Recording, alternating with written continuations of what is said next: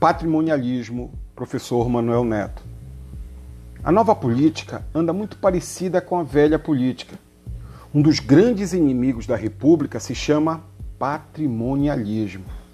Uma das questões mais urgentes e antigas de nossa pauta nacional está ligada à maneira como inflacionamos a esfera privada em detrimento da esfera pública.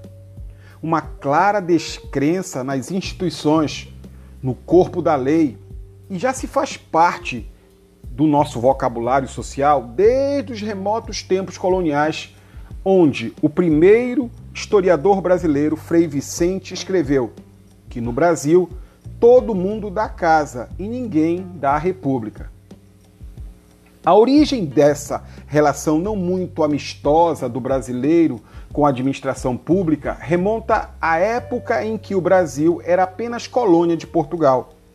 Os portugueses, quando aqui chegaram para colonizar o Brasil, trouxeram para cá o mesmo jeito de administrar a metrópole. Um estilo de administração de Estado denominado patrimonialista. Este modelo de administração típico dos estados absolutistas europeus tinha como principal característica a não distinção entre o que era o bem público e o que era o bem privado.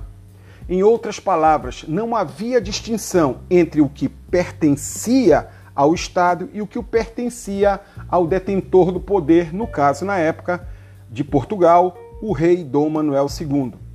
Mas o que isso tudo tem a ver com o Brasil? Ora, pois, Portugal, desde as primeiras expedições com o objetivo de reconhecer as novas terras, trouxeram para cá essas características.